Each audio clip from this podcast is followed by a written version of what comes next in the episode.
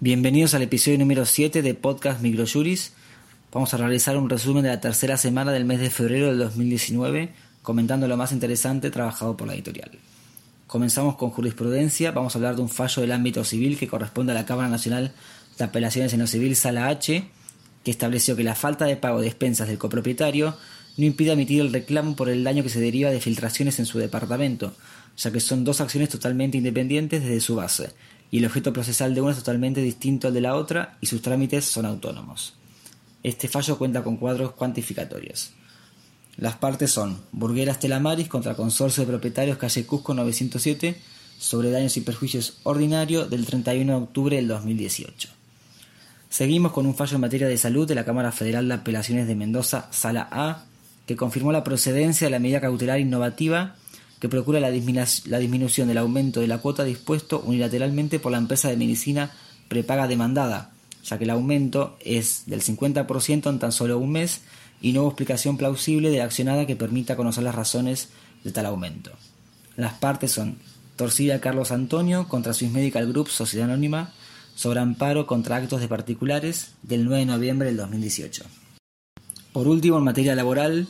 un fallo de la Suprema Corte de Justicia de la provincia de Buenos Aires condenó a la demandada en calidad de autoasegurada al pago de una suma en concepto de prestación dineraria por incapacidad parcial permanente a raíz de la patología coronaria padecida por el actor,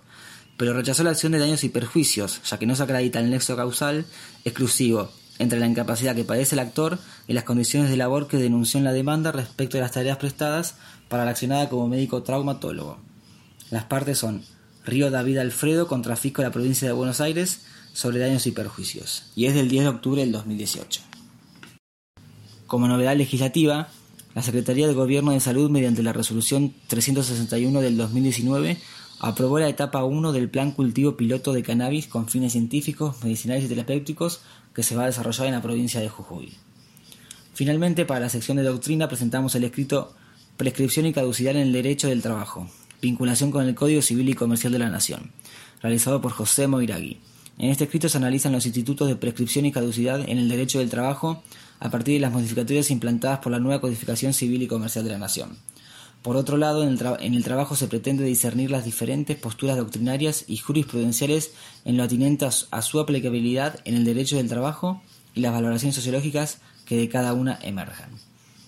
De esta manera finalizamos el resumen de la tercera semana del mes de febrero para quienes son suscriptores, la información reseñada se encuentra volcada en nuestra base de datos y para quienes no se han suscrito, los invitamos a conocer nuestros planes de suscripción en nuestro blog aldeargentina.microjuris.com. Muchas gracias y hasta la semana que viene.